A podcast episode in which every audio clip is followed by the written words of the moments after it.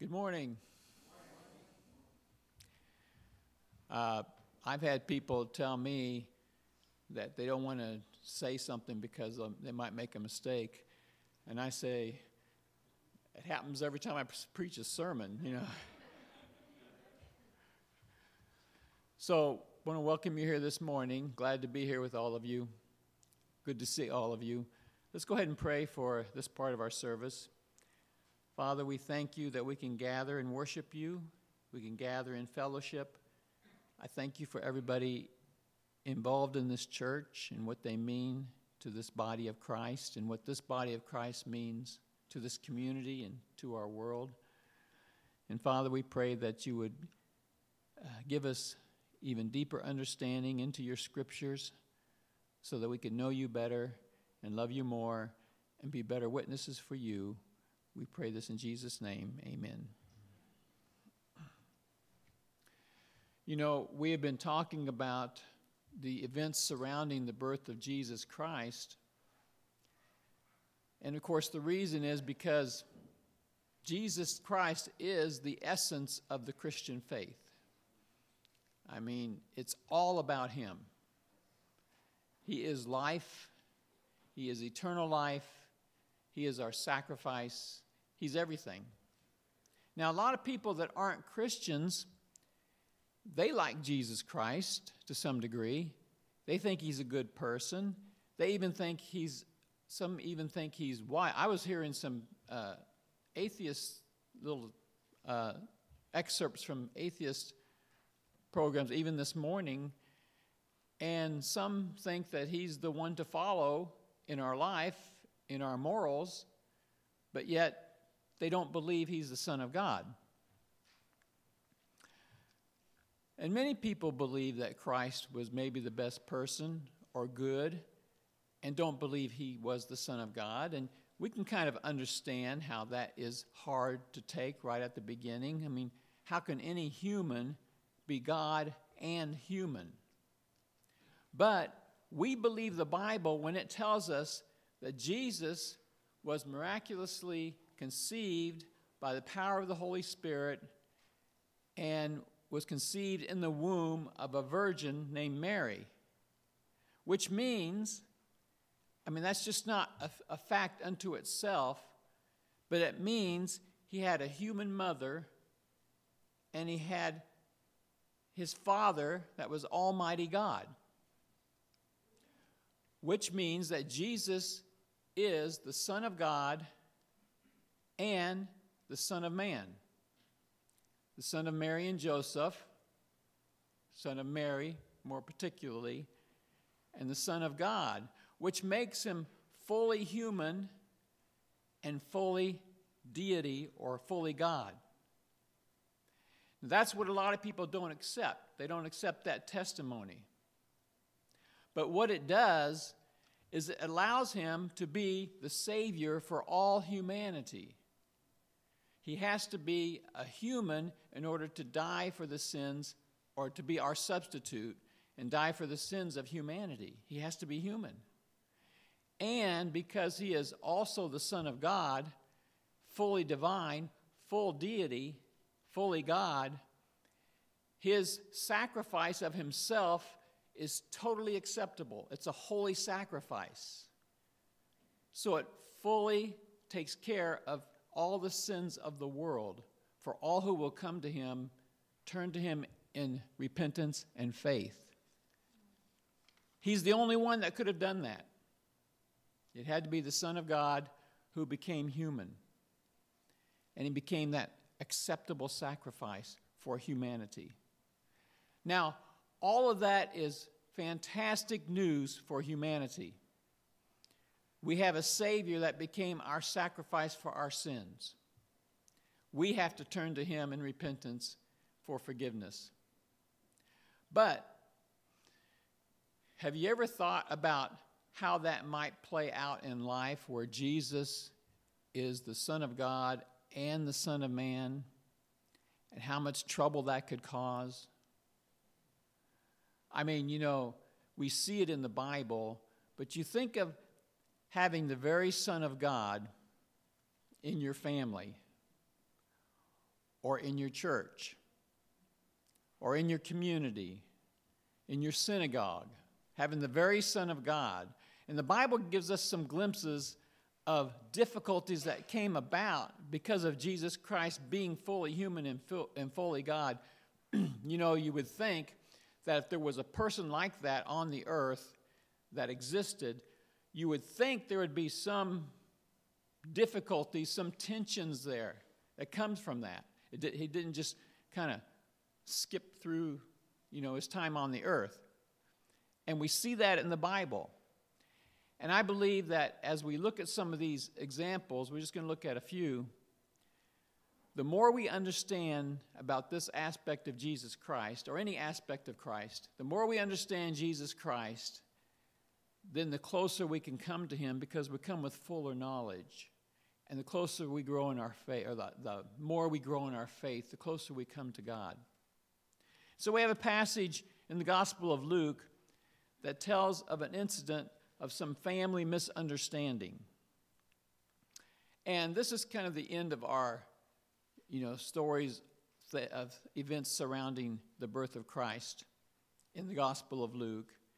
And this is the last part of the Gospel of Luke's report before he introduces Christ as a man beginning his public ministry. So we're going to be in Luke chapter 2 and verses 41 through 52. But I'd like you to follow along with me as I start with 41 through 48. Luke chapter 2. 41 through 48, first part of 48 says, Every year, Jesus' parents went to Jerusalem for the festival of the Passover. That's when they celebrate when God freed Israel from Egypt. When he was 12 years old, they went up to the festival according to the custom. They would go up every year. After the festival was over, while his parents were returning home, the boy Jesus stayed behind in Jerusalem, but they were unaware of it. Thinking he was in their company, they traveled on for a day. Then they began looking for him among their relatives and friends. When they did not find him, they went back to Jerusalem to look for him. After three days, they found him in the temple courts, sitting among the teachers, listening to them and asking them questions.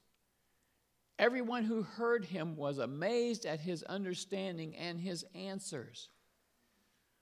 When his parents saw him, they were astonished.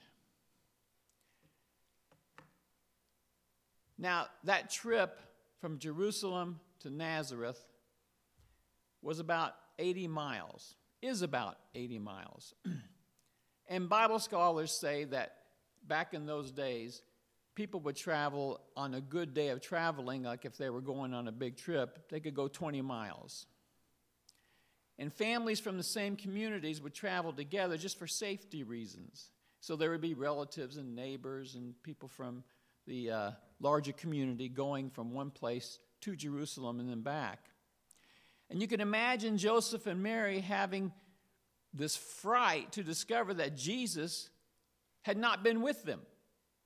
And you know, families would travel together and relatives and everything, so they just figured he just jumped into the caravan and, and came along with them. So they find out as they're checking that he's not there, so bam, they go back to Jerusalem. After a full day's travel toward, Naz- toward Nazareth, they start back to Jerusalem. And then it says that after three days' search, and some think that they're counting the day toward Nazareth, the day back to Jerusalem, and then a day's search, but whatever, three days, Luke says, they find him in the temple or temple courts, and he's not the least bit worried, is he? He's having a great time. He's involved in these discussions with the teachers of the law. It seems like he's in his own element. And all who were hearing him were amazed at his knowledge amazed at his understanding and the questions he was asking. And it says that when his mother and father saw him, they were astounded. They were astonished. Now, here is where things become very interesting. I only read the first half of uh, verse 48. But the Son of God is going to get scolded by his earthly mother. I want you to look at the rest of verse 48. His mother said to him, Son, why have you treated us like this? Your father and I have been anxiously searching for you. Now, we can understand Mary being upset, right? And maybe Joseph is right in there with her, it just mentions Mary. They had been worried about Jesus' safety. And her question to him shows that she feels like, in some way, Jesus has mistreated them. That he wasn't considerate or he didn't he wasn't concerned about their feelings when he chose to stay behind and they didn't know it. Now, that presents a little bit of a theological problem, doesn't it? Was Jesus uncaring, being uncaring, or unconcerned, or inconsiderate? We can all relate to Joseph and Mary's concern. I mean, who wouldn't be concerned in that circumstance? Uh, we have a child, we have a son who used to be a child, and he had a habit of wandering off when we went to places, and we were very concerned, and he wasn't even the Son of God. But he had that habit, and we would, you know, scurry to find him. So I think a lot of people can understand where Mary's coming from. I don't think people are critical of her being anxious. But what about scolding the Son of God? What should, what should we do with that? Well, let's look at Jesus' response in the rest of verse 48. And I think this is pretty much the key or the, the main teaching point of this passage. He says, Why were you searching for me? He asked. Didn't you know I had to be in my Father's house? Jesus' answer sounds like he's surprised that they became worried at all. What, what was there to worry about? Why were you even searching for me? Isn't it obvious why I would be? I have to be in my Father's house. And it seems Jesus is even uh, having difficulty thinking that they were upset. This is what he's been called to do. This is why he was born. This is why what God had planned for him to do. Didn't you know I had to be in my father's house? Now, how should Joseph and Mary process that? Well, verse 50 gives their gives that answer. It says, "But they did not understand what he was saying to them." You know, when it says they did not understand, I'm sure they understood his words, what his words meant, right? But they didn't know how to process that and put it all together. Now imagine being Joseph and Mary, or being jo- in Joseph and Mary's place, and you have this 12 year old son. And you were told at the beginning that he is Israel's Messiah and that he is God's own son. And you find him in the temple, astounding everyone with his knowledge of the scriptures. And he says, he is where he is supposed to be to fulfill his calling from God. But Joseph and Mary, they're having a trouble understanding that whole picture, how to process that. Didn't they also have a calling from God concerning Jesus? To raise God's son, protect him. This one was the Messiah, the very Son of God. And at the very beginning, they had to, uh, you know, go to Bethlehem, you know, to and, and go through all of that for his birth. Then they had to flee Bethlehem and go to Egypt for the safety of their son, so Herod couldn't kill him. And then when they returned to the land of Israel, they couldn't go to Jerusalem because Herod's son was the king, and so they had to go to Nazareth. So their, their whole time at the beginning with Jesus was saving his life. And they took care of him in an admirable way. But you know, apparently it never occurred to them at 12 years of age to just move him to the temple and leave him there, did it? That just wasn't in the plan. But how were they supposed to raise him for his role as the Messiah of Israel? Should they search out the most renowned teacher of the scriptures in order to make Jesus his disciple? Should they get him the top military training because one day he would conquer Israel's enemies? Do you correct him or decide against him, knowing full well that he is the Son of the Most High God? You know, Jesus lived as a person who was fully human, yet fully God. And it is interesting that even in this exchange between Mary and Jesus, how things were worded. So, in that verse 48, his mother said to him, This is what we've already looked at Son, why have you treated us like this? Your father and I have been anxiously searching for you. Now, of course, when she says your father, she's saying Joseph, isn't she? And that is his father. But yet, look what Jesus says.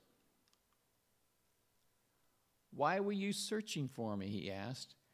Didn't you know I had to be in my father's house? And of course, Jesus is referring to God the Father, right? And I don't think they were fighting against one another. I just think that was just one was saying one, one was saying the other, and they're both true, aren't they? Joseph was his, was his earthly guardian father figure, and God the Father was his true father. And these two truths played out are confusing to Mary and Joseph in certain ways. As we see in verse 50 again, but they did not understand what he was saying to them. You know, this Son of Man, Son of God aspect of Jesus is not the easiest thing to understand, is it? Or to navigate through, or maybe to know where one stops and the other one begins. You know, people outside the church have a hard time accepting this truth. But, you know, even we inside the church who fully accept it, we have a hard time explaining it, don't we? It's hard to think about exactly how that happened. Joseph and Mary even had some trouble understanding how everything fit together. They knew he had a special calling from God on his life. In fact, the highest calling anyone had ever had. They knew that one day he was going to save his people. But how would all that take place? When would his calling officially start? What would it look like? And you know, as we go through the Bible, things that we, you know, we'll see a little bit this morning, we won't see a lot. There's trouble in that. You know, even with his family understanding who he was. But here it looks like Jesus is raring to go. Don't you know I had to be in my father's house? It almost seems like he was ready to stay. He wanted to be in his father's house. He was drawn to the temple and to the scriptures and to the discussions about, you know, God and eternal life. Well, in this instance, the matter gets settled. It seems as if Jesus realizes or understands that he needs to stay with his family at this point. He's 12 years old, and he decides to go back with his parents. And it says in verses 51 and 52 Then he went down to Nazareth with them and was obedient to them. But his mother treasured all these things in her heart. She's still trying to put everything together. And Jesus grew in wisdom and stature and in favor with God and man. So Luke doesn't seem to be saying that Jesus was wrong for staying behind in the sense of, you know, made a wrong moral choice. It doesn't seem like he's saying that Jesus was uncaring or inconsiderate. It seems from the passage that he had no intention of disobeying or causing his parents grief or worry. He was answering his father's call. And Joseph and Mary, it seems, didn't dream that he would stay behind and not come back with them. But you see, that confusion comes from Jesus being both Son of God and Son of Man. God was his true father, and Joseph and Mary were his true earthly parents. Joseph his guardian, Mary his true mother. So Jesus resolves this issue by submitting to Joseph and Mary and remaining with his earthly family for the time being. And I believe that this passage shows us the truth about who Jesus really was and is. As the eternal Son of God, he was strongly drawn to his heavenly Father. You know, he would go out and spend hours with him in prayer, in, in faraway places. He was ready to go at 12 years of age, ready to answer his father's call. But as a faithful son to his earthly family, he returns in obedience to them. So there's a balancing act in Jesus' life, isn't there? He probably realizes at this point this isn't the time to break family ties or the time to go against his earthly parents' wishes. So, this passage tells us something important about the person of Jesus. He claimed to be the Son of God, and we see the difficulties that arise from that, that actually even back up the claim.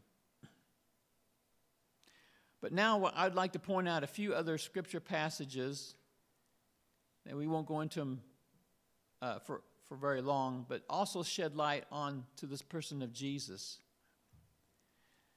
You remember how Jesus and his disciples were invited to that wedding in Cana, don't you? Cana of Galilee. This was at the beginning of Jesus' public ministry. He was just starting out. He and his disciples are invited to this couple's wedding party, wedding feast, and everything. It says that his mother Mary was also invited. Of course, we know that the wine runs out, and that's a horrible social uh, problem. Sometimes even lawsuits could be filed against a family who didn't provide, you know, what the uh, wedding party was supposed to be. Well, they ran out of wine, and Jesus' mother goes to him and says, They have no more wine. Now, why would Jesus' mother go to Jesus with this wine shortage problem? I mean, he wasn't part of the crew that was, that was putting on the wedding. Uh, he had no real authority in that wedding. And guess what? That's what Jesus wondered also. So, in John chapter 2, verse 4, Jesus says, Woman, why do you involve me? Jesus replied, My hour has not yet come.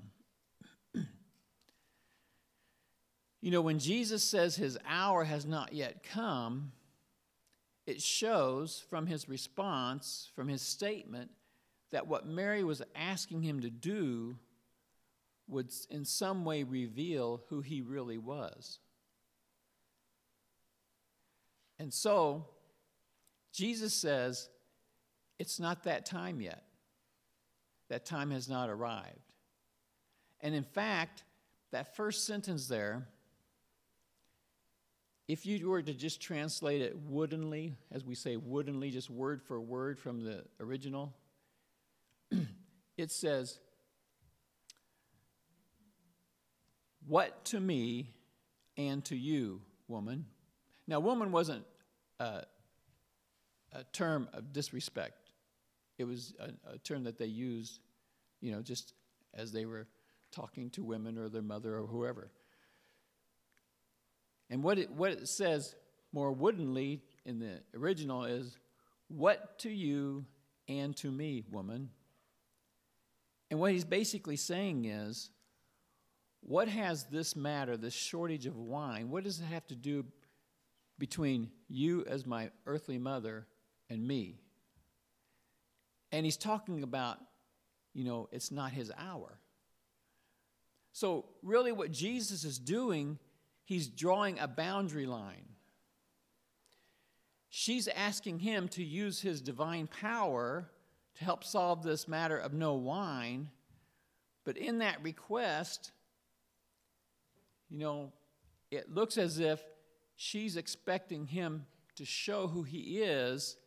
And many people think that she's been waiting a long time for those pregnancy rumors where she was pregnant out of wedlock to be solved and people to see that she was not immoral when Jesus, when, when she was pregnant with Jesus. She did not have sexual relations outside of marriage. And she's ready to be vindicated for that, that she's been living with for a long time. And so she's wanting Jesus to show who he was so that would help her and he says, My hour has not yet come. Now, Jesus is telling her that it's not time for him to reveal himself. He's drawn that boundary line because he's saying, That's up to my Father. That's my role as the Son of God. Not between you and me as mother and as earthly mother and son. So then, the next part here is what people often misunderstand. After Jesus says to Mary, you know, that this is not between you and me as mother and son, she turns to the, to the servants and she says, Do whatever he tells you to do. And many people think because of that, Mary won the battle.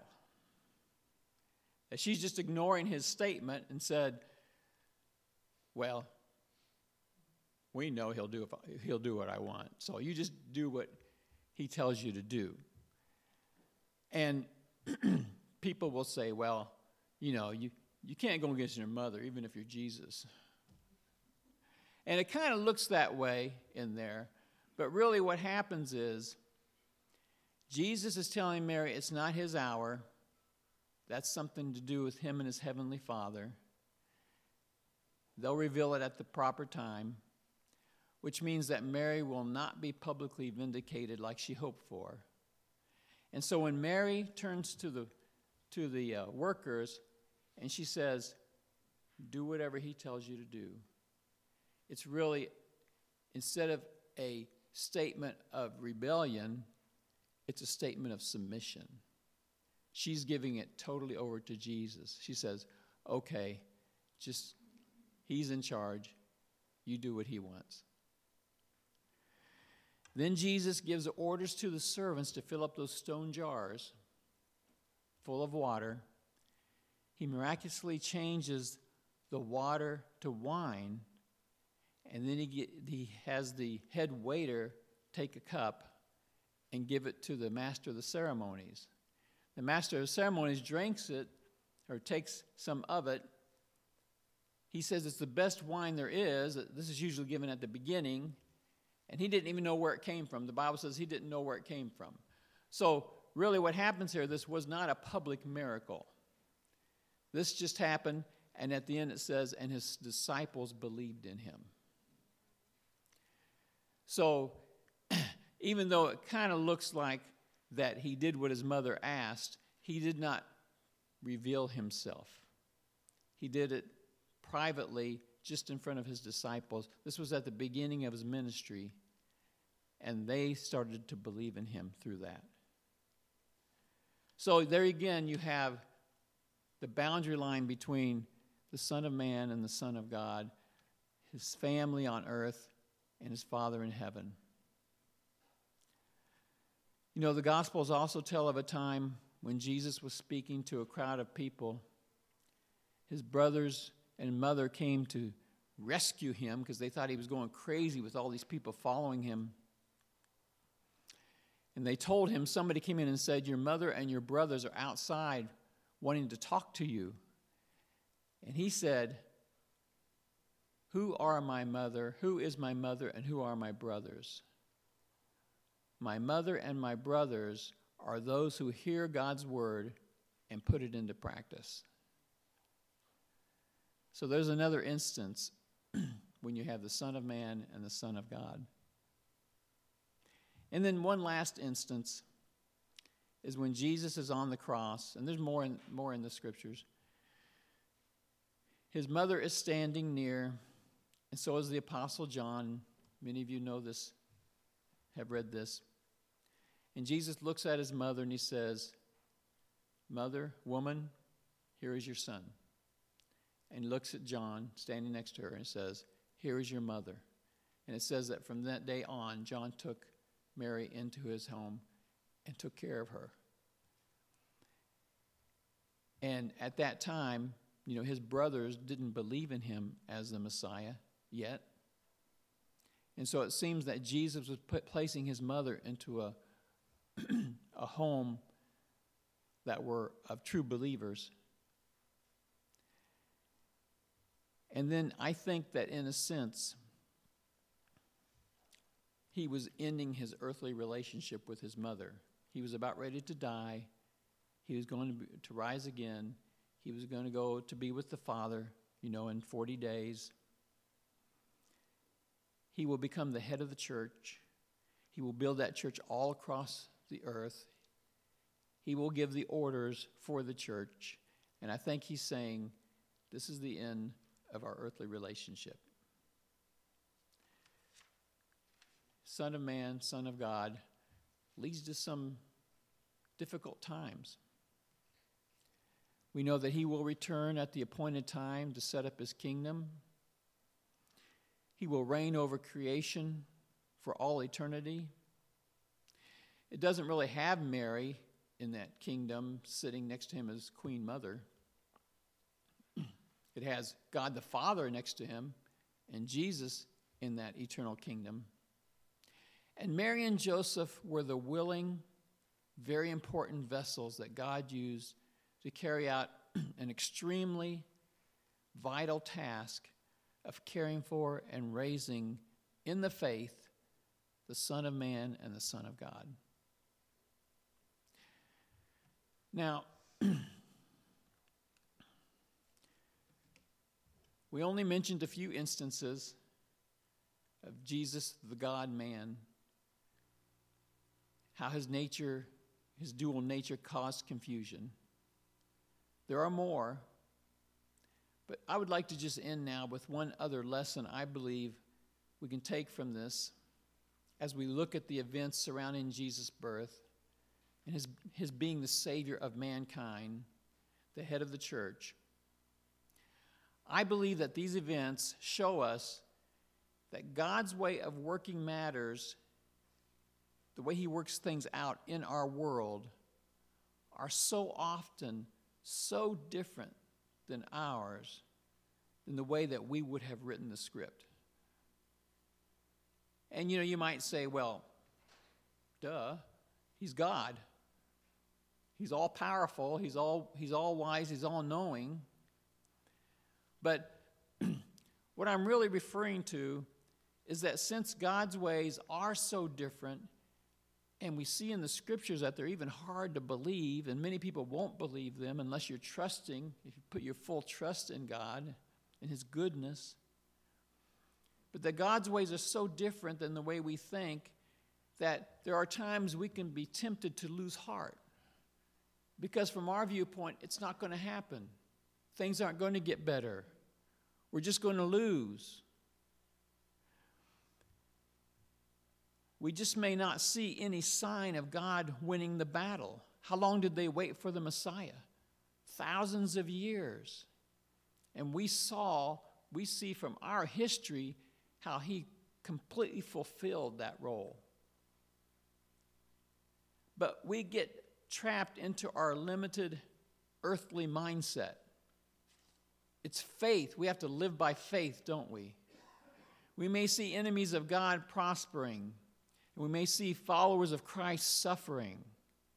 We may be praying or paying the price to serve God.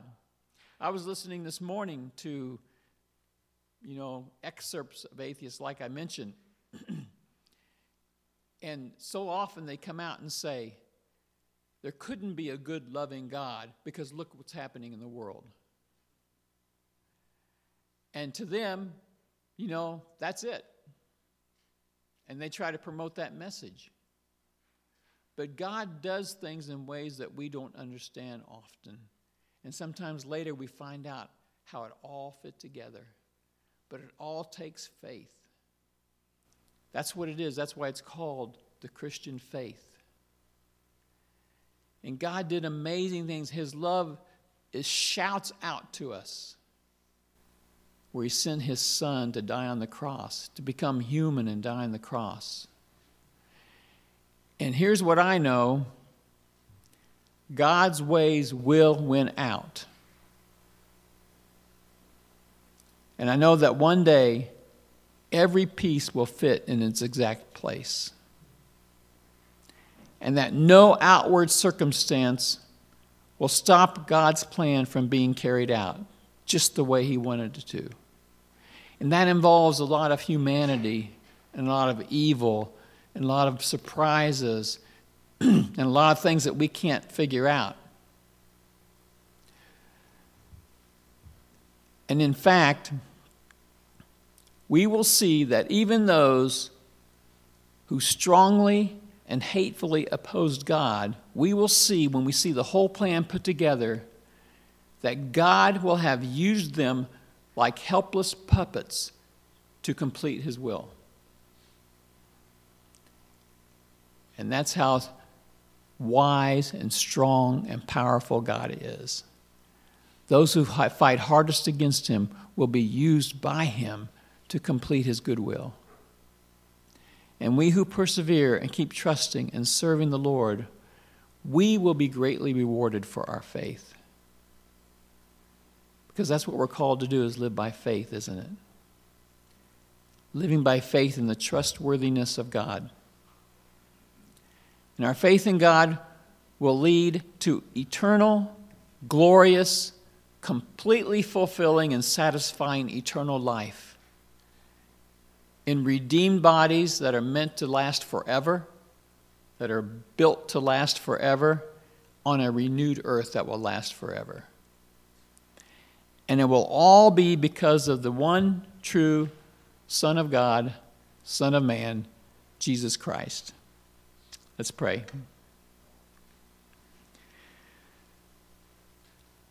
Father, we thank you for your word that just helps us to get a glimpse of what the truth is. And we thank you that it is so full and, and teaches us so many things in all different kinds of ways, in all different kinds of literature, and has been preserved through thousands of years. And so, Father, we thank you for the way you work. Help us to continue to uh, trust in you during hard times. Help us to spread the message to those that will listen. And Father, may your kingdom grow and may we be a big part of that. We pray in Jesus' name. Amen.